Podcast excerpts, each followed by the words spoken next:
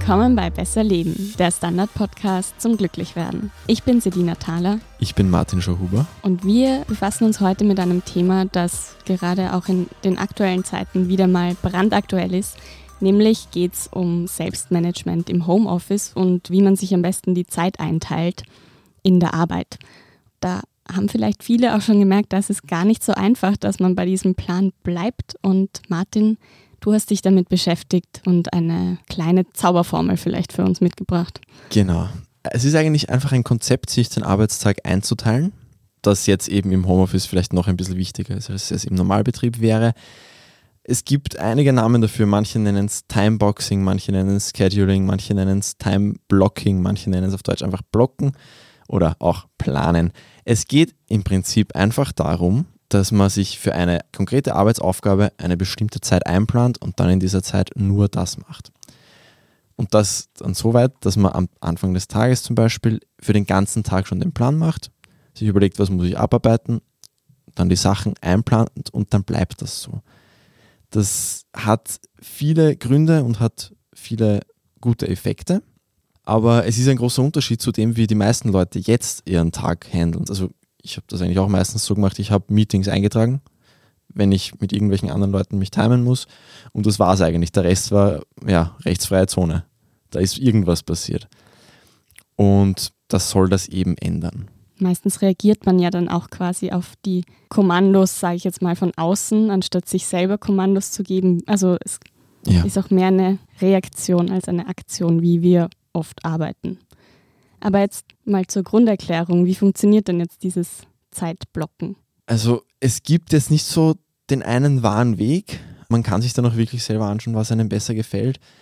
Ganz grundsätzlich einmal das Mittel. Also es gibt endlos viele Apps. Man kann es eigentlich auch in einem normalen Kalender machen. Man kann es auch einfach mit einem Kastzettel und einem Stift machen in der Früh. Es gibt jetzt sogar schon eigene Bücher dafür, zum Beispiel auch von Cal Newport, den wir aus der Deep Work-Folge kennen wo das dann genau schon alles hergerichtet ist. Ich bin ein bisschen oldschool. Ich mache es nicht gern mit dem Handy oder auch nicht gern am Bildschirm, aber es reicht ja. Es reicht eigentlich auch jeder Zettel, der Linien hat, dass man sich was eintragen kann. Und dann, ja, dann setzt man sich am Vorabend oder in der Früh hin, schaut eben alles an, was kommt. Wenn man sagt, okay, es kommt sicher irgendwas rein, das dann vielleicht nicht ganz drängt, kann man sich auch schon dann irgendwo eine Stunde frei halten für was auch immer angefallen ist bis dahin. Aber sonst, je nach Beruf unterschiedlich, wenn man schon alles weiß, was kommt, schaut man sich einfach an, was will ich wann machen und dann bleibt man dabei, komme was wolle, außer es kommt eben was, das wirklich sofort gemacht werden muss. Und dann empfehlen die meisten, dass man dann sich einen neuen Plan schreibt, wenn was reinkommt, das wirklich jetzt gemacht werden muss oder vor 14 Uhr.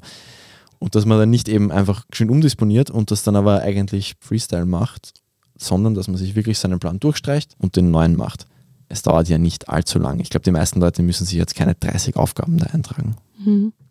Ja, wir haben ja auch einen Selbsttest gemacht. Unsere Erfahrungen fließen da ja auch immer wieder mal mit ein. Du hast gesagt, du verwendest immer Stift und Papier.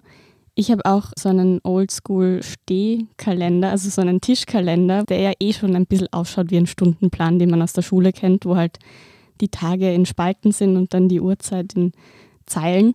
Und da trage ich mir dann auch immer mit so Kästchen, dass ich wie so ein To-Do abhakeln kann, die Tasks sein, aber jetzt nicht nach der Reihenfolge. Also ich priorisiere nicht. Mhm. Das bin ich drauf gekommen, das sollte ich vielleicht machen im Selbsttest. Aber gehen wir nochmal zum Grundlegenden. Also du hast vorher gesagt, es gibt so gute Effekte davon. Wieso macht es denn jetzt Sinn, sich den Arbeitstag wie so einen Schultag mit einem Stundenplan einzuteilen? Es wird jetzt manches denen, die die Folge zu Deep Work gehört haben, auch bekannt vorkommen. Das Kernproblem, um das es geht, ist die Ablenkung.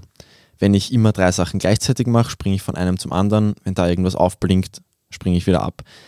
Und jetzt können wir uns unsere Konzentration ein bisschen wie das Laufen vorstellen. Du stehst am Anfang, du beginnst von Null, du musst dich anstrengen, dass du schneller wirst. Und irgendwann bist du auf deinem Maximaltempo, dann funktioniert es, dann rennt das Werkel.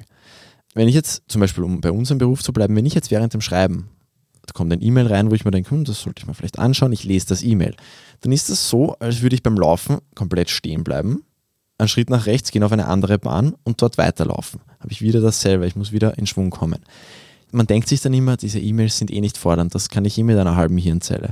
Das mag stimmen, aber das Problem ist, wenn ich mit dem E-Mail fertig bin, muss ich wieder stehen bleiben, auf die andere Bahn wechseln und dort wieder beschleunigen. Unser Hirn funktioniert eben nicht so, dass wir da im Laufen links und rechts wechseln können.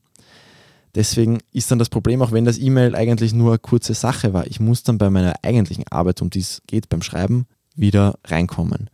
Da geht irrsinnig viel Hirnschmalz verloren. Es ist auch unnötig anstrengend und man kommt sich dann auch manchmal ein bisschen hilflos vor. Also ich glaube, es kennt vielleicht jeder diese Tage, wo man irgendwie glaubt, man hat den ganzen Tag eigentlich nicht so richtig was geleistet. Man hat an 100 Sachen ein bisschen was weitergebracht vielleicht, aber in Wahrheit stehst du mit leeren Händen da. Mhm. Das verhindert sowas, wenn ich dann wirklich zwei Stunden an einer Sache arbeite. Ja, sehr unbefriedigend. Ja. Aber es zeigt ja auch, dass Multitasking eigentlich nicht funktioniert. Nein. Geht es denn jetzt auch darum, möglichst produktiv zu sein? Also wenn man jetzt diese Ablenkungen quasi von vornherein verhindert in einer Form, dann gibt es ja auch quasi den Kritikpunkt, dass es eine Arbeitsverdichtung ist, also dass man in der gleichen Zeit jetzt mehr schaffen muss. Ja, also dieses Scheduling oder wie auch immer wird auch von vielen berühmten Leuten wie Elon Musk propagiert, die jetzt in dieser Hyperproduktivitätsszene total angebetet werden. Für mich ist aber eigentlich der wichtigste Punkt, es geht eben nicht nur darum, produktiver zu arbeiten. Und jeder, der mich kennt, der weiß auch, was ich für ein fauler Hund bin. Deswegen glaubt mir das jetzt auch jeder, der mich kennt. Es geht einfach darum, dass es einem dabei auch besser geht. Dass man sich eben nicht von den tausend kleinen Aufgaben so zerrissen fühlt, dass man in Wahrheit nicht permanent arbeitet, weil es eh keine Ahnung, kein Aus mehr gibt. Und wie ich von vielen Leuten weiß, dass man sich eben nicht jetzt gerade im Homeoffice, wo das noch schwieriger wird, immer mehr überfordert fühlt. Sicher, man wird mehr leisten mit dieser Technik. Das ist einfach so. Die KI-Firma Filtert hat 100 so Produktivitätshacks verglichen und da unter 100 Timeboxing als den besten und sinnvollsten ausgewählt. Das war jetzt nicht harte Wissenschaft, aber das sagt schon auch was aus. Aber das würde mir nicht reichen, jetzt eine Podcast-Folge daraus zu machen. Also wir heißen besser leben und nicht Arbeit, Arbeit. Und das ist auch gut so, weil es geht einem einfach besser, wenn man das verwendet. Ein ganz wichtiger Punkt, man fühlt sich mehr selbstbestimmt und das wurde schon erforscht, das ist einer der wichtigsten Faktoren für Zufriedenheit bei der Arbeit. Und man ist es halt in Wahrheit auch, eben wie du vorher gesagt hast, man reagiert nicht nur, man agiert halt viel mehr. Und wir müssen auch weniger Entscheidungen treffen während des Arbeitstages. Das ist gut, weil Entscheidungen ermüden unser Hirn und laugen uns aus. Und man kann mhm. dann eben die wirklich wichtigen Sachen besser entscheiden. Was ich so gemerkt habe, ist, ich habe halt mir diese Tasks aufgeschrieben. Wir kommen ja dann auch noch dazu, wie lange man für was sich die Zeit einteilen sollte. Aber ich habe einfach eineinhalb Stunden weniger gebraucht, als ich dachte, dass ich brauchen werde und war dann total happy damit, dass ich eben kürzer gebraucht habe und dann irgendwie noch mehr Zeit hatte für was anderes. Das wird wahrscheinlich nicht immer funktionieren, aber da hat es mir jetzt schon geholfen, dass ich quasi schneller war, weil ich einfach wusste, okay, jetzt mache ich das, dann mache ich das und dann mache ich das. Ja, je zerspragelter du bist in deinem Arbeitsalltag, desto mehr wird es bringen. Es gibt ja auch gesegnete Menschen, die sich wirklich konzentrieren können, auch ohne solche Planung, aber das sind die wenigsten. Hm. Ja, eben das Priorisieren ist, glaube ich, auch noch was Wichtiges.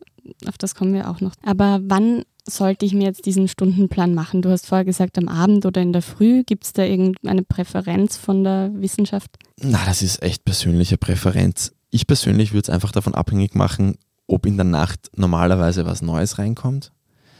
Weil wenn das meistens passiert und wenn das relevant ist, dann für meine Arbeit macht es wenig Sinn, wenn ich jeden Abend planen und dann umdisponieren muss in der Früh prinzipiell, wenn es möglich ist, ich persönlich finde es schon beruhigend, einfach zu wissen, wenn das schon am Vorabend erledigt ist. Aber ja, ich finde, da kann man schon den Weg des geringsten Widerstands gehen und schauen, wie viel Zusatzarbeit man sich macht dadurch. Ich finde, man kann es auch so ein bisschen zum Ritual machen, das am Abend zu machen, so als letzte Tat, bevor man in den Feierabend startet, sozusagen sich nochmal Revue passieren lassen, okay, was habe ich heute gemacht und was ist offen, also was ist liegen geblieben und was mache ich morgen? Also was sind so die Meetings, die Termine, was steht sonst noch so am Plan? Da kann man gleich anknüpfen an die Idee des Abdrehrituals. Das ist auch, was das der Newport schreibt, dass man das haben, dass man das gleich eben mit diesem ganzen Prozess verbinden sollte, dass man ein Abdrehritual hat.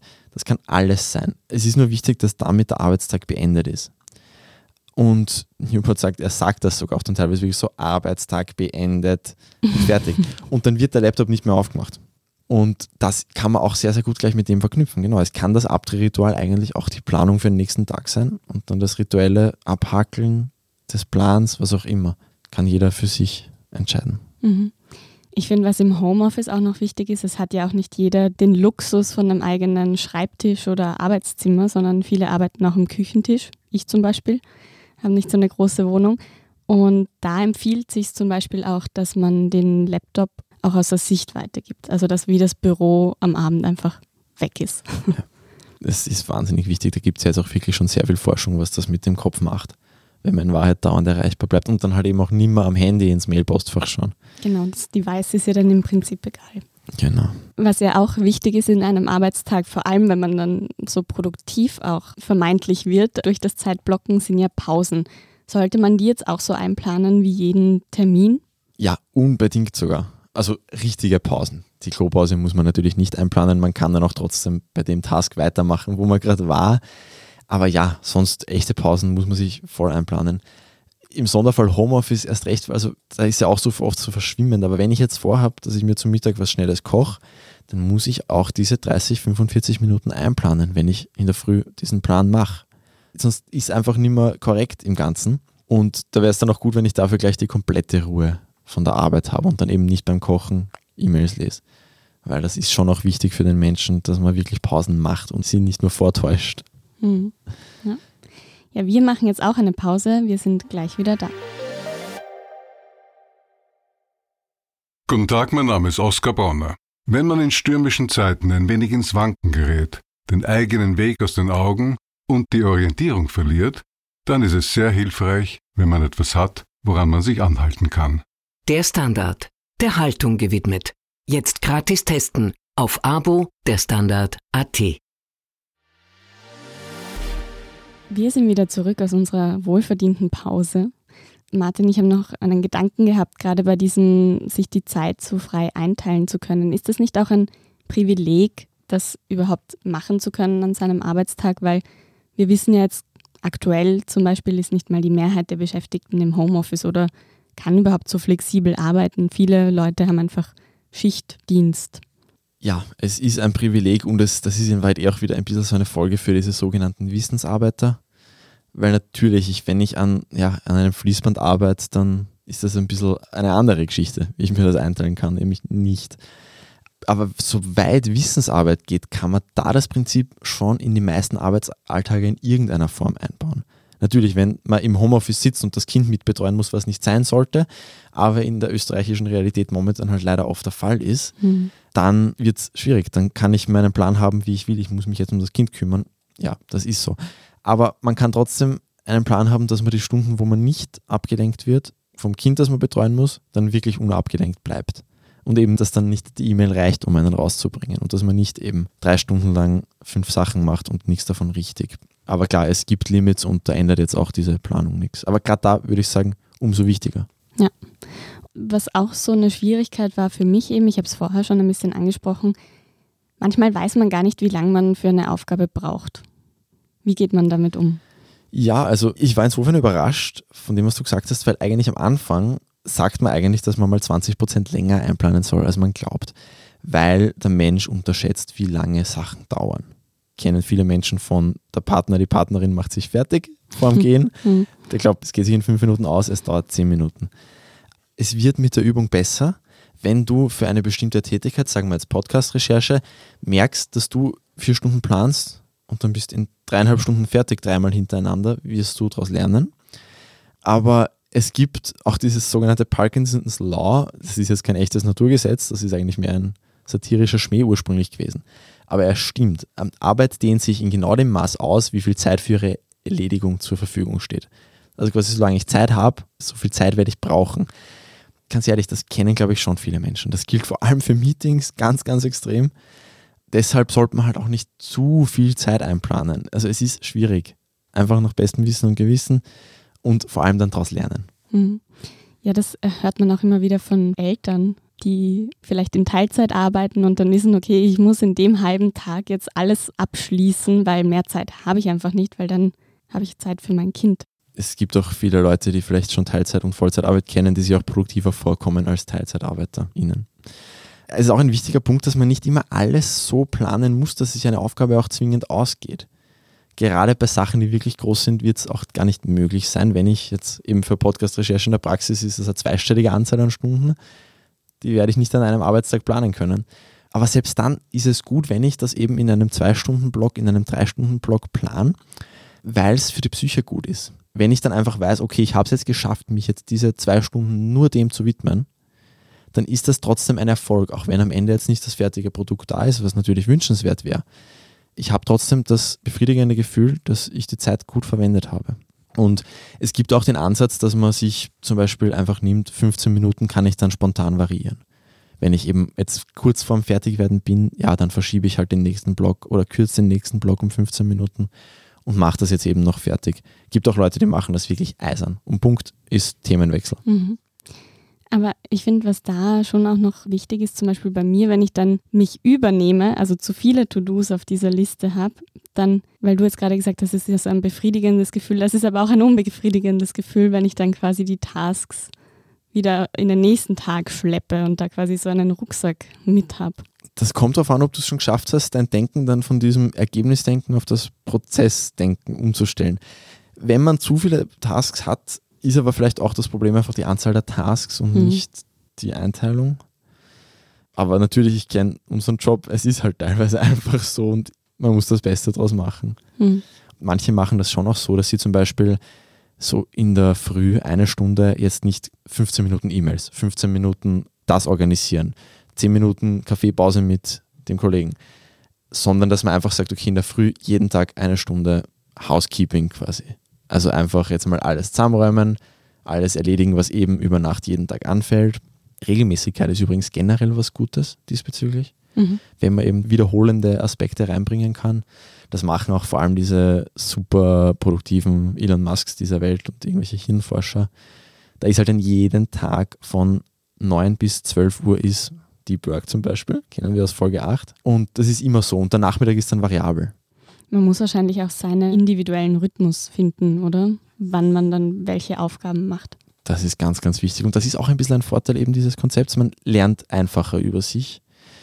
Und ja, die meisten Menschen sind am Vormittag am leistungsfähigsten. Da macht es natürlich Sinn, wenn man dann die schwierigste Aufgabe eben von 9 bis 11 Uhr blockt und dann halt die E-Mails um 15 Uhr plant, eine halbe Stunde. Also die bisschen leidigeren Sachen dort, wo es sich auch auszahlen kann, dass man nicht ganz so aufmerksam ist. Genau.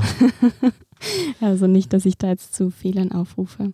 Ja, und man braucht eben da die Zeit kurz in der Früh, den Plan zu machen, aber man spart sich dann schon die Hirnenergie den ganzen Tag, weil du musst nicht jedes Mal überlegen, was mache ich als nächstes. Das hast du dir schon abgearbeitet, diesen Gedanken. Du folgst einfach dem Plan. Und da hilft es dann wahrscheinlich auch zu priorisieren, oder? Ja, das ist eigentlich Teil der Planung relativ zwangsläufig. Das ist eben auch wieder so ein Punkt. Du hast vielleicht dann nach einer Woche, nach zwei Wochen, nach drei Wochen gelernt, ob die drängenderen Sachen in der Früh am besten aufgehoben sind. Das sind sie wahrscheinlich. Aber wenn du ein Mensch bist, der einfach jeden Tag um 17 Uhr Deadline hat, wie wir Zeitungsmenschen, und du weißt, okay, dieser Text wird eine Stunde brauchen und du arbeitest am Nachmittag am besten, dann weißt du, das ist die oberste Priorität und die kommt zwischen 14 und 15 Uhr. Wie ist das jetzt, wenn was Unerwartetes passiert? Also wenn du es wirklich jetzt gleich machen musst, ja, dann eben neu planen, durchstreichen, neu planen. Eigentlich ist viel, viel besser, einfach eine Liste haben, wo du alles, was jetzt spontan anfällt, draufschreibst und damit hast du es aus dem Kopf. Man kann sich dann auch zum Beispiel eben für irgendwann am Tag so ein kleines Zeitfenster einplanen für Unerwartetes und dann schaust du dir diese Liste an. Oder du schaust sie dir eben am Ende des Tages an, wenn du den Plan für den nächsten Tag machst. Was ist da jetzt reinkommen? Was muss ich noch machen? Schau, wenn wir irgendwann 2029 alle wieder im Büro sind, wir haben alle den einen Lieblingskollegen, der alle 40 Minuten im Büro steht und unbedingt plaudern will. Und auch wenn wir nicht plaudern, trotzdem uns anplaudert. Aber selbst wenn das so ist, das wird vielleicht einfach wieder so sein und man muss damit umgehen können. Aber selbst dann ist es noch besser, eben seine Blogs zu haben Natürlich, ohne Unterbrechungen arbeiten ist immer besser. Das wissen wir seit der Deep Work-Folge. Und man kann sich ja zum Beispiel auch damit Blocken behelfen und sagen, ich plane mir jetzt 10 Minuten für einen präventiven Kaffee mit diesem Kollegen ein, jeden Tag um, weiß ich nicht, 9.50 Uhr, weil ich weiß, sonst steht er um 10.30 Uhr bei mir im Büro. Ich finde, was ja so ein bisschen der oder die Kollegin ist, die um die Ecke kommt im, im Homeoffice oder in Corona-Zeiten, ist ja der Anruf. Mhm. Also ich finde, wir telefonieren so viel wie zuvor nicht zumindest. Also da hat man irgendwie E-Mails geschrieben. Ich finde, das ist ja auch etwas, erstens eine große Ablenkung. Ich finde, E-Mails kann man leichter irgendwie ignorieren oder zumindest ausschalten. Klar, man kann das Handy auch in den Flugmodus geben, aber das funktioniert natürlich nicht bei jedem und auch nicht in jeder Arbeit und in jedem Büro so gut. Was macht man dann? Bin da ehrlich gesagt ein bisschen zwiegespalten, weil ich einerseits auch eine Lanze fürs Telefonieren brechen möchte, weil es zumindest ein bisschen einigermaßen echter sozialer Kontakt ist in diesen Zeiten. Aber natürlich, für dieses Arbeitskonzept ist sehr, sehr schwierig. In Wahrheit ist man Passagier, außer man kann auf die Kollegenschaft einwirken. Wenn du Werbung für dieses Konzept machst und vielleicht Werbung für diese Podcast-Folge machst in der Kollegenschaft und sich dann alle einig sind, dass das eigentlich eine coole Sache ist, kann man ja sagen, Telefonierzeit ist bei uns zwischen 10.30 und 11 und zwischen 13.30 und 14 Uhr. Und wenn sich alle einig sind, wird es einfacher. Aber sonst, ja, einfach telefonieren, eben seine Notiz machen auf diese hergerichtete Liste, was jetzt gerade angefallen ist für ein neuer Task und weiterarbeiten an dem, wo du vorher warst. Also die Sprechstunde in der Arbeitszeit sozusagen. Genau. Jetzt gibt es ja auch immer wieder so Ansätze, wo dieses Zeitblocken auch in der Freizeit eingeplant wird. Ich finde, das hat einerseits so ein bisschen den Haken, weil man komplett verplant ist und das ja auch Druck erzeugen kann. Andererseits habe ich mir gedacht, das ist vielleicht gerade in der aktuellen Zeit auch irgendwie ein Hilfsmittel, das einem nicht so fad ist und man ein bisschen aus dieser jeden Abend Netflix-Routine rauskommt. Ja, ich bin da auch gespalten. Ich würde mal sagen, wer es jetzt in der Arbeit super gut findet, dieses Blocken, der könnte sich vielleicht schon anschauen, auch in der Freizeit. Aber es sträubt sich auch in mir was dagegen, da jetzt so eine Bürokratie aus meiner Freizeit zu machen. Aber in Wahrheit weiß ich schon auch, dass ich mehr davon habe, wenn ich dann wirklich mit Konzentration und ganz bewusst bei drei verschiedenen Sachen bin nacheinander, die ich mir eben in dieser Folge vorgenommen habe. Das ist einfach wesentlich befriedigender, als wenn ich dann mich um halb eins in der Früh frage, was war jetzt eigentlich mein Abend und ich bin nur am Handy und irgendwie ja, vor Netflix und vom Fernseher versumpert. Ich sage trotzdem, also mit Maß und Ziel in dem Fall ist einfach mein persönliches Gefühl.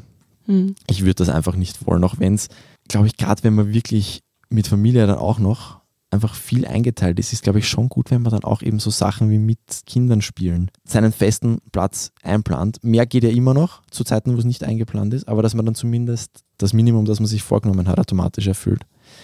Für sowas kann es, glaube ich, schon was bringen und das Königsbeispiel für dieses Zeug ist eben Elon Musk und der sagt halt auch immer, ja, obwohl ich 400.000 Firmen habe und auf dem Mars und in den Erdkern gleichzeitig fliege, habe ich Zeit für meine Kinder. Nämlich, weil ich das so mache. Ja. Gott sei Dank haben die meisten Menschen ein bisschen einfachere Leben und brauchen das vielleicht nicht zwingend. Ja. Und es ist ja auch, finde ich, schon auch gut, so ein bisschen einfach Zeit zu haben, wo man nichts vorhat, um auch das mhm. Gehirn ein bisschen zu entlasten.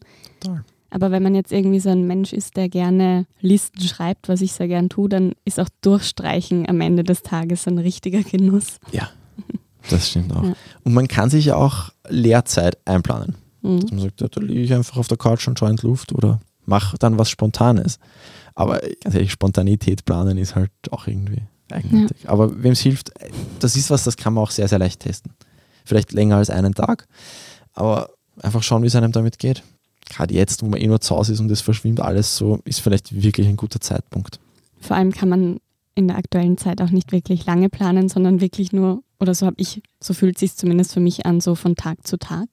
Ja, und eine letzte Frage, die sich da schon auch stellt, ist, es gibt natürlich Aufgaben, für die man gar keine Lust hat. Auch manchmal in der Freizeit Dinge, auf die man keine Lust hat, weiß nicht, Müll runtertragen oder Klo putzen oder weiß nicht was. Wie motiviert man sich da für diese Dinge, die man seit Tagen vor sich herschiebt? Es hilft schon, das geplant zu haben, weil du bist dann eben ein bisschen mehr darauf eingestellt und du weißt, du machst das jetzt und du weißt dann auch, es ist dann aber vorbei vom Gefühl her solche Sachen eher früh machen, was ich so in Erinnerung habe, weil du hast noch am meisten Willenskraft. Gerade in der Arbeit ist das auch immer ein Thema, was einem am meisten auf die Nerven geht, was am schwierigsten ist, als erstes.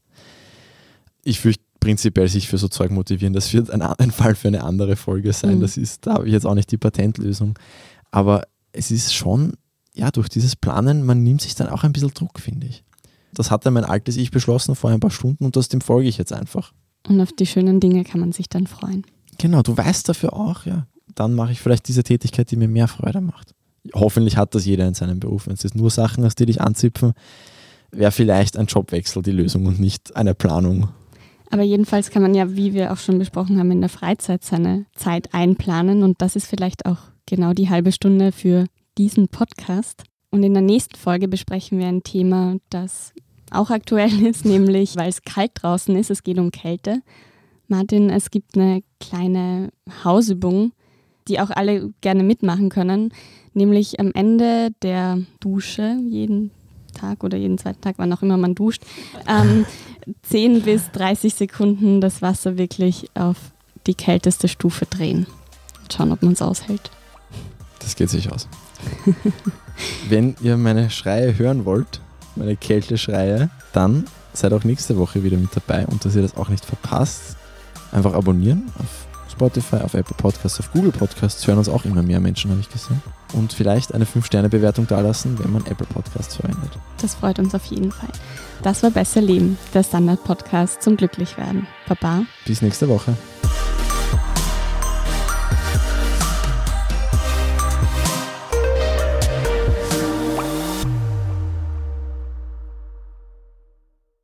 Guten Tag, mein Name ist Oskar Bonner.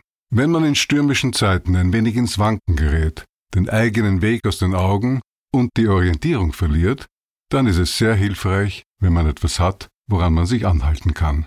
Der Standard, der Haltung gewidmet. Jetzt gratis testen auf Abo der Standard.at.